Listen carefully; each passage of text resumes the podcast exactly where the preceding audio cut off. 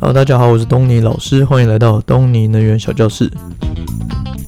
那今天是我们闲聊特辑的第十集。那依照惯例呢，我们先来闲聊一下其他话题。好了，就是呢，上次的那个核废水的一个节目啊，那那个闲聊特辑零零九，然后呢，大家就有一些听众啊，就呃回应蛮热烈的，然后就有说，诶，那个。那个东尼老师可以带着那个老婆大人啊去日本啊，然后做一些身体力行的行为，例如说呢，可以用钱包啊去支持他们的那个日本的观光，或是用现金呢去下架那些那个核废水的那个日本海鲜，然后来展示说这个决心说，哎，这个核废水其实是不会有影响的这样子。那东尼老师是很想要去日本做一些那个支持的行动啊，那但是呢，所谓这个软囊羞涩啊。那不止软的囊很羞涩，那这个东尼老师的的钱包啊也是蛮羞涩的。那最近是蛮羞涩啊，没错啊。但但是呢，反正这个核废水啊，它排放会排放了三十年嘛，所以其实我们不急啊。我们那个有的是机会啦，看之后，所以有有听众呢有去日本的话，可以来分享一下最近去日本吃的那个海鲜是不是特别的有味道这样子。OK，那回到我们正题好了。那就是呢，我们上次在讲这个核能排废水这件事情啊，然后就有人提到这个能源正义的问题，就是例如说啊，有人就讲说，诶，按、你日本那个用核能用用爽爽的，然后你那个空污好啊，然后你的那个排碳低呀、然后你的成本低呀、很爽啊，然后到结果那个出事了之后呢，到处排放废水，然后污染邻居这样子，你是不是一个很不很没有道德的行为？那这时候呢，我就要来讲，就是，例如说，你可以想说，哦，这那中国大陆它在烧煤炭，它到处挖煤，然后呢，造成它整个东南亚的空污问题，这个非常的严重。那它算不算是恶邻居，是吧？那又举例呢，就是那如果像我们用更大的 scale 来看这个世界的话，那假设像美国人啊，他们人均的碳排二氧化碳排放量是世界第一嘛。那它造成很多的呃，造成海平面的上升，然后造成很多的海岛国家因此而受到非常多的天然灾害，苦不堪言。那这样子算不算是美国人的问题？那这样算不算是能源正义的一个一环？这样子，那所以结论呢，就是这个地球村呢，它其实是非常非常小的，它其实是会有像那个电影那个蝴蝴蝶效应的这个状况发生的，就是其实在这个世界上角落的任何一个人做任何一件事。都很有可能很大程度的影响这个世界，所以千万不要小看你这个个体这样子。OK，那我们讲到这个能源正义啊，就除了我们刚刚讲这个，例如说碳排啊，例如说环境污染啊、冲击啊、空污啊这些，它是比较负面的字。那同时呢，这个能源正义它在正面来表述的话呢，就是例如说它有使用呃能源的不均，这也是能源正义的一种。那或是呢，呃，例如说，呃，你在，呃，在台湾啊，当然是大家用电就是都同均一价嘛。那但是呢，其实，在很多世界的国家呢，他们其实是会有，呃，比较穷的人，他们其实是没有权利用电的，他们供电其实是不稳的，或是他们可能需要，呃，越穷的地方，越穷的人，他们需要用更贵的钱去买到更不稳的电，这样子。那这个其实是一个社会正义的一个问题啦。那举例来讲呢，东尼老师啊，他呃，我我就曾经在乌干达待个两个月的时间。那科普一下，乌干达是在那个东非，在非洲东部，然后在肯亚隔壁。那乌干达是一个非常落后的国家，在那个地方呢，就是他们停电的时间比有电的时间还要多。那东尼老师呢，也不是住在什么穷乡僻壤哦，我是住在。呃，就是乌干达第二大的城市了。那但是呢，它那个地方的 infrastructure，就是它的基础建设，实在是非常非常的破旧啦，破旧不堪。所以呢，每次有电的时候，就要赶紧去充手机、充笔电，要不然的话，常常就会有没有电的时候。啊，没有电怎么办？啊，没有电，没有网络，那这时候你就只好看星星啊，然后喝酒聊天啊。啊，其实也是蛮惬意的，不一样的人生啊。比如说。那 anyway，但是呢，这个就是说，这个用电的不平均，它其实是呃，在这个世界上是蛮常见的。那除了用电不平均啊，环境污染的不平均呢，其实也有所谓的发电不平均的一个情况。那发电不平均呢，那我们来稍微举例一下好了。首先呢，像例如说在台湾啊，大家都知道，诶，可能不是大家都知道，可是大家就是东尼老师的学员应该都知道，就台湾最大的电厂就是那个台中火力电厂嘛。呃，一座电厂就五点八吉瓦，五千八百枚。那这是一个非常非常巨大的火力电厂，它曾经是世界第一过，还蛮长的一段时间，直到大概四五年前吧，三四年前左右呢，才被阿拉伯、还有中国、还有韩国超过，所以目前呢是世界第四。但是呢，以我们国家这个量体来讲的话呢，呃，它还是一个非常非常巨大的一个呃中心化的一个火力发电设备这样子。那所以呢，以能源发电能源来讲呢，我们就有所谓的中心化跟去中心化的两种的状态。那所谓的中心化呢，就是指说，例如说像我刚刚讲的大型火力机组、大型的水利机组，像什么明潭机组啊、水库、水坝那种，它的量体都很大嘛。那或是核能机组啊，那或是像例如说再生能源，例如说大型的离岸风电这种，就算是中心化的发电系统。那这些呢，它是透过一个几一个小的地方发了一个很大量的占比的电，然后呢，再透过我们之前讲那个高压电传输嘛，然后传输到你的用户端，送呃台中发电，然后送到台北，然后再降压，然后再进到你家里面嘛，大概就是这样。那所以呢，它就是一个中心化的发电、中心化的管理的一个机制。那这个中心化它有什么好处呢？它的好处呢，就是说，诶。这个这这这个故事啊，发生在三四年前，就是当年就是电动车还不够盛行的时候啊。然后呢，这时候就有网友来质疑过东尼老师说：“诶啊，那个这个油车也是会排废气啊啊，那你如果是用电车的话，你也是会排废气啊？你不会排废气啊？但是呢，你用的是火力电厂的电来充你的车，然后呢，火力电厂会不会排废气？会啊。那你除了火力电厂排的废气以外呢，你还要。”你还要受高压电传输嘛？你要从台中发电，然后送到你台北的家，然后呢再充电，然后充电呢你也会有损失嘛？所以呢就等于是说你会有两段的损失到你家。那相较于就是呃相就是就等于是说你用汽油车排废气，跟电动车加火力电厂来排废气来比的话，电动车真的是一个比较环保的一个选项吗？这样子，那。我必须说呢，就是我这个是没有办法好好计算，因为这个量体实在太大，就是全台湾的汽车排废气量，这个是没有办法轻易的计算的。但是我可以百分之百肯定的是，电动车加火力电厂这个选项绝对是对环境好非常非常的多的。那怎么讲？为什么我可以那么肯定呢？这其实就是一个中心化的最大的好处，最大的优点。那呃，所以我刚刚讲嘛，就是火力电厂控呃。集中控管，这个就叫做中心化。那车呃油车每一个控管，那它就是一个去中心化的概念。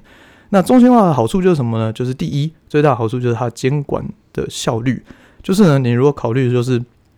呃全台湾有数以百万计的汽车、摩托车在那边嘛，那还有什么有乌贼车啊，它排放废气啊，那你如果要去抓那些乌贼车，你有非常非常大的困难嘛。你要去监管那几百万辆车，很困难啊。所以你要花非常多的人力、非常多的时间成本，然后呢，你就算抓到了，你可以罚多少？你一台车罚个三五百、三五千了不起嘛？你不可能罚到什么二十万、五十万嘛？就就比那台车还贵啊！所以不可能啊。那但是呢，你如果是一个集中管理的东西，例如说火力电厂好了，你能不能去监管火力电厂排放的废气？可以啊，而且你是非常非常简单，并且呢非常直接、非常有效的去控管这个火力电厂。火力电厂全台湾有几个？加起来，呃，数一数呢，加离岛呢，手指加脚趾就够了，就十几座而已嘛。那这你要管这十几座，相较于你去管那几百万辆车，绝对是这十几座你要控管比较简单嘛。那其实啊，在台湾一直以来也都有被控管，这些火力电厂都有被控管。那举例说明呢，像中火好了，它在如果环境呃空污比较严重，它 PM 二点五超标的话呢，它其实有被迫要降载的一个机制。所以呢，其实透过呃，其实监管呃，就是应该说中心化的一个非常大的优点，就是它非常容易、轻松、有效率的去监管。OK，那第二呢，就是量体经济学啦，那就是我们一直在讲，就是你这其实就很简单啊，就是越大量，你当然成本就越低嘛。那你如果举例说啊，你要控管这些车好了，你每一台车要去装空污的那个滤清器嘛。那每一台车去装，跟你去一个很大的火力电厂买一个超级贵、超级贵的，然后就装一个，那相较之下呢，肯定是那个装一个的那个是比较便宜的嘛。那你每一个一个一个的去装，绝对是省呃费时费力费钱。所以呢，这个是大型经济的一个效率。那再来呢，是责任厘清的问题，就是呃，例如说，你如果是假想一个世界哈，就是。呃，加上台湾可能过了三四十年后，然后全全台湾都是电动车、电动公车，所有都是电动机车这样子。然后呢，所以你如果出事了，就是你如果那天有空污很严重，那谁害的？很很显然就是你火力电厂害的嘛。所以这是一个权责厘清的一个问题。那如果呢，你有火力，然后有机车、有汽车，然后你说哦，那些 PM 二点五都是火力电厂发的，然后你去责怪这些火力电厂，这合理吗？其实不一定合理，因为其实你没有办法去排除说那到底是你旁边的机车害的，还是你那个火力电厂害的，你是没有办法去做一些很细致的评估跟去追究这些责任的。OK，那还有呢，第四点就是它的执行政策执行效率的一个问题。怎么讲呢？就是说呢，例如说你假设你这个政府你想要改善这个环境好了，那你要你要对付几百万辆台车的话，你要怎么办？你只能靠靠什么调整税率啊？你要呃这个呃鼓励定时保养啊，鼓励加好的油啊，你的排放会好一点啊之类的。那如果呢，你是一个集中的一个结果，你是用电动车加火力电厂的话，你政策要执行，你就是去改变火力电厂的比例，然后去增呃增加再生能源。那这样子，你整个你电动车还是电动车嘛？你电动车充了电，你就可以。从百分之百火力变成百分之八十火力，百分之二十的呃的再生能源，那这样你就可以有效的去直接的改变，而不是你要去盯着每一台车去改变它的呃保养的时间啊，或者油啊之类的。OK，那以上这四点呢，就是这个中心化的发电设备的最大的优点。OK，那再来呢，就是讲它的缺点好了。那它的缺点呢，其实蛮显而易见的，就是其实啊，就是。这个去中心化是这个几年前，就是四五年前吧，就是这个金融世界提出来的一个名词嘛，就是它主要就是呃哦，这是什么去中心化、区块链啊、比特币啊之类的这挖矿潮嘛。那它这个去中心化的概念就是说，因为呢，他觉得说，呃，不是他啦，反正就是一群人，反正他们觉得说。为什么这个世界受到美金的一个控管？为什么美国人说的算？那为什么他说升息就升息，然后他影响鲍威尔改变就改变，然后造成这整个世界的变化？那都是他一个人，或是他们一群人所所决定，或是一个政府所决定。那我一个乌干达政府能怎么做？都就是都是直接的被你美国所影响。所以呢，他们觉得说中心化最大的缺点就是你的权力过度集中。集中在少数受受益者，那他们就是就等于是神的一个概念啊。那他们认为说不应该有遇到这种情况，因为呢，就是俗语说嘛，就是绝对的权力就会造造成绝对的腐败嘛。所以呢，他们觉得说应该要去中心化。那一样的，就是在金融世界去中心化，在能源的世界呢，产业也可以去中心化。那去中心化的意思就是说，你可以透过一些，比如说区域性的太阳能板啊，小型的。发电机啊，都可以达到所谓的去中心化。那去中心化同时呢，就是相对的，就是说你中心化的一些缺点。那中心化的缺点是什么？就是如如果我们用那个能源的角度来看的话呢，中心化的缺点第一个就是不透明嘛。就是台电的资讯呢，虽然说它会在网络公开啊，那但是它其实也是有非常多没有公开的东西啊。那不得不说啊，它它有它不能讲的原因啊，它有可能是不能讲。他有一些苦衷，或是呢，他其实有不好讲。那所谓不好讲，不是不是说他不能讲，而是说他讲的人大家听不懂，因为这个东西很艰涩嘛，所以他可能讲讲了老半天听不懂，然后大他要解释老半天，他花非常高的沟通成本，结果讲半天还是没有人听得懂啊，然后就会被那个记者拿去抄，然后发大做文章之类的，然后就犯产生一个负面的效果啊。那所以呢，就是。诶、大家应该要多多多听东尼能源小教室的的课程，才会 提高你的水准，才听得懂台电在讲什么。那这是开玩笑啊。那但是呢，有个实际的案例是这样，就是东尼老师的老婆大人呐、啊，他呢，他因为工作的关系呢，他有负责到就是呃公司啊，他办公大楼里面的电表的分账的账单。然后呢，他就每天看他就是压力很大，一个头五个大这样子。然后所以东尼老师就想说啊，这还不简单，就是电表而已嘛，台电我很熟啊。然后东尼老师就出马，就发现哇，这个非常的极度的复杂，就是他们是高压用户，又有分层，又有公共区域，然后有契约容量，有流量呃流动电价啊，然后什么公因功率因素调整的费率啊，然后呢最近还因为那个绿电的占比有不同的费率之类的，反正呢就是东尼老师一整个不傻傻，然后所以我非常的可以理解为什么大家对于这个。呃，台电的这个电表有非常大的困扰，那这其实就是一个不透明的一个非常好的一个 example，就是大家会觉得说，嗯、台电就是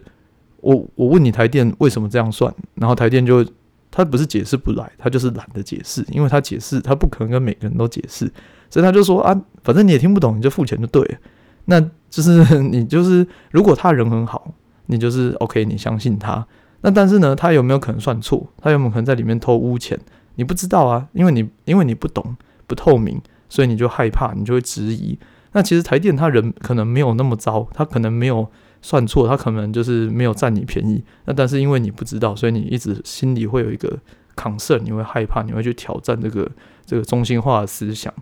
那第二呢，就是我刚刚讲，就是很容易会出现一些贪腐的状况。那在台湾当然没有啊，就是台电他们没有一些贪腐的状况。那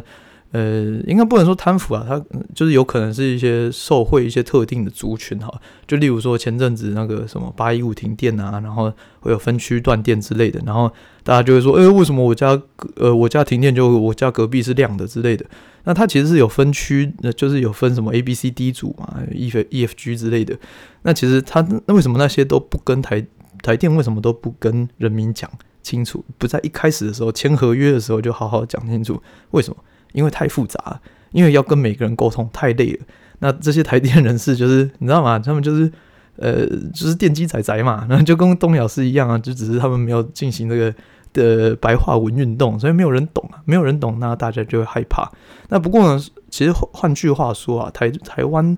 呃台电这件台电其实算是一个世界奇迹的等级啊，就是。我看过世界上那么多的国家的这些的电力公司，那只有极少数、极少数可以这种政府国有的公司，然后可以提供这么好的供电品质跟供电稳定，还有然后呢，用一个极极其便宜的价格再卖给人民。这就是为什么像 Google 啊，他们会在台湾设设那个伺服器中心呢？为什么？因为这边很便宜啊，然后供电又稳定啊。品服务品质又好啊，效率又高啊。其实台电是，其实我们不应该怪他。很多那种记者都会说什么台电的肥猫。其实台电这个表现，在世界来讲呢，的确是极其少见的一个奇迹啊。OK，那讲完了这个就是去中呃中心化的这个缺点，好了，那我们来讲一下这个去中心化的一些小小呃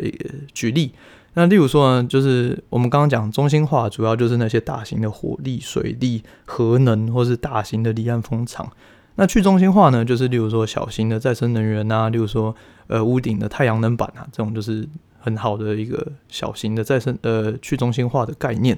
那例如说，你可以有一个，你只要屋顶装一个太阳能板，然后呢，你装一个电池，你就可以自己自给自足啦，你就不用管它什么台电的电网断掉啊，或者是它什么离岸风电怎么样。多收什么多少钱之类的，你就是过你自己的嘛，你看天吃饭啊，所以你再也就不用管台电了。那呢，你的建置快，你的成本低，然后你有独立性，然后呢，另外呢，就是它可以提供一个所谓的供电正义，意思就是说呢，像我刚刚讲的无干达的情况，好了，就是你在贫穷的地方，你都可以装上一个独立的太阳能板，你就有电了。所以它其实是可以拉低这个贫富之间的用电的权益的一个差距啊。把那个 gap 给弭平掉，就是透过这些去中心化的一些呃方法来提供。那但是呢，一样它会回归到我刚刚讲的问题，就是中心化的好处，就是去中心化的一个缺点。你要买一片太阳能板装在你家屋顶，肯定贵。相较之下，我就是我如果大型的电厂，我买大概一百万片，肯定是便宜很多嘛。然后呢，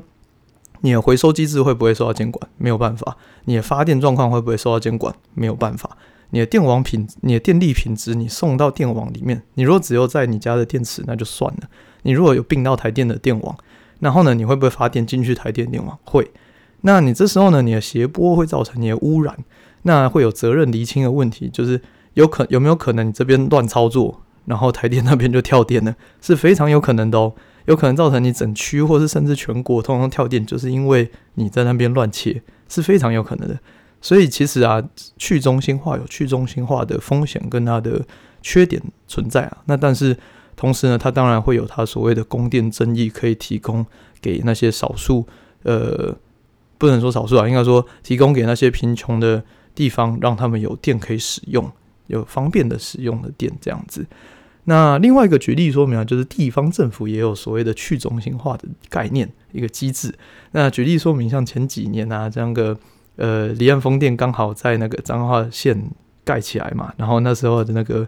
魏县长啊，他非常的开心啊，他就说哇，我们这个彰化县有那个有有风有光这样风光呃风光大县吧，他是这样讲的。那造成啊，就是可以引进非常多的，例如说呃，大家会去工作啊，然后学员啊有未来啊，然后渔民会有补贴啊，然后光是。这高铁到那个张斌的那个计程车行就不知道赚了赚翻了这样子，所以呢，就是其实呃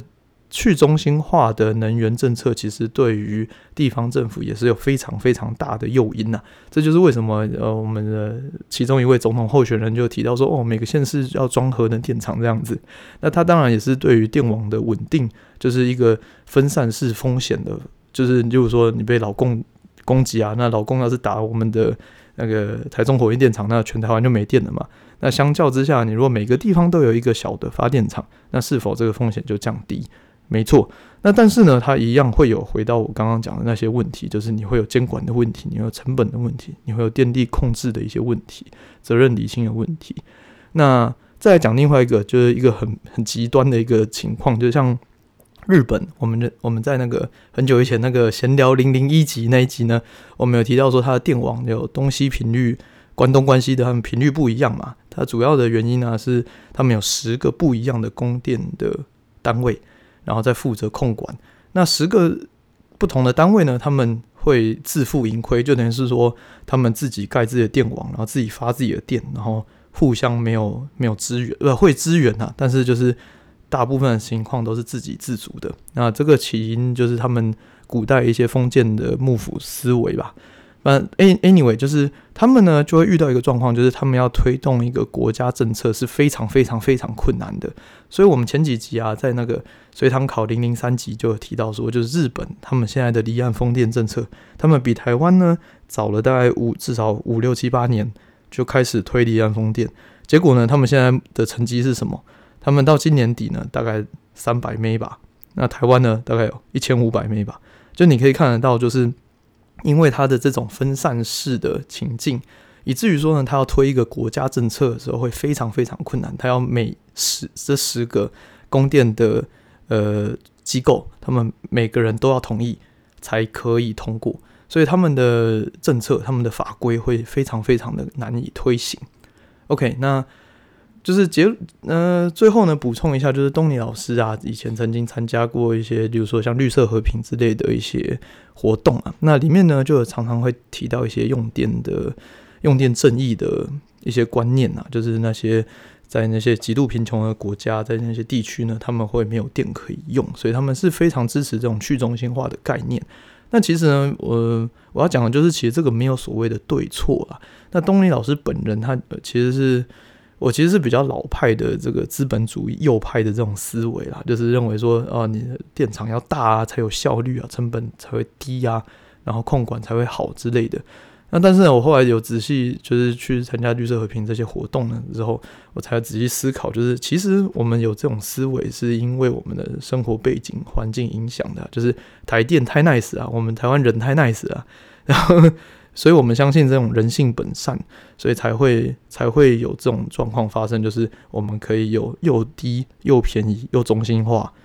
的一个情况，价格又低了。对，那举例说明啊，像例如说泰国啊，泰国的贪污就很严重啊，以至于说它的基础建设都崩溃啊之类的。那或是像美国哈，它的弹性非常大，它极度自由啊。那但是呢，它在德呃，它。在二零二一年的时候，二月的时候，德州有发生大风雪嘛？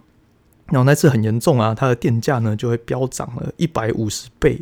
所以呢，你要你如果是个穷人，你就是冻死；或是呢，你吹暖气，然后你就破产了。这是非常非常可怕的情况啊！就是其实呢，中心化跟去中心化，自由跟不自由，这些这些其实是一个没有对错的情况。那但是呢，其实基本上它各有所长啊。那在台湾呢，我个人会比较建议是偏中间偏右，意思就是说偏中心化的一个概念，因为毕竟我们可以。我们有一个很强的台电团队嘛，他们非常的有人情味，并且呢，他们也很专业，也不贪腐这样子。那同时呢，你是可以透过中心化去管控、去调度，然后去发电、输电这样子。然后呢，再有一些比较左派、比较去中心化的情境，在各个乡镇有小型的储储能啊、太阳能啊、小水利啊之类的。那在中央有困难的时候，可以透过地方去 support。那大中有小啊，那这但是呢，这个很好讲，但是其实这个这件事情非常的困难。就你如何做到你要中心化，你要资讯又透明，然后你又可以整合这些小的系统，这其实是非常困难的。就是举例说啊，最近啊，其实台电一直有发生一些小大大小小的事情，就是呢，因为他们一直忽略到忽略掉这些小型的再生能源，嗯、因为那些太小了，他们没有办法受到监管，他们不受调度，然后呢，他们的法规会特别的松。那当它的量体达到一定程度的时候，它其实会往上影响到高压、超高压的大型的电力系统，所以呢，它会整体对于整体系统有非常大的影响。那这就这个呢，就考验着台电如何去呃，透过中央的方式去整合、去管控这一些小型零散的去中心化的能源，这样子。OK，所以今天的重点呢，keyword 就是整合吧，就是如何。透过中心化的方式去整合这些去中心化的一些小型的分散的能源。OK，好了，那今天的课程就到这里喽。如果你喜欢今天的课程的话呢，欢迎透过呃 Facebook 跟 Instagram 来和东尼老师联络。那喜欢我们的话呢，可以透过 Apple Podcast 五星评论分享给其他更多的亲朋好友。然后呢，也可以透过我们的那个抖内的连结，然后请东尼老师喝一杯咖啡。好了，那今天的课程就到这里喽，我们下次见，拜拜。